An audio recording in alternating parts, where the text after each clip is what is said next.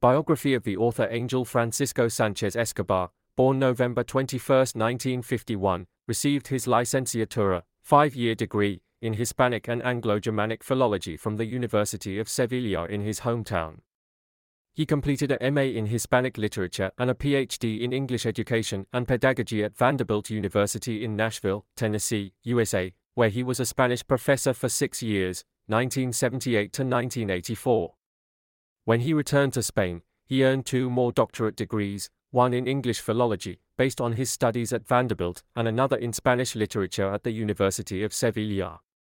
He earned another doctorate, this time in theology, from St. Stephen Theological College and Seminary in Winston-Salem, North Carolina, USA, and has also completed other studies in the field. Angel was ordained an interfaith minister in New York, USA, 2004, presbyter in Kiev, Ukraine, 2005, and consecrated bishop in South Africa, 2007.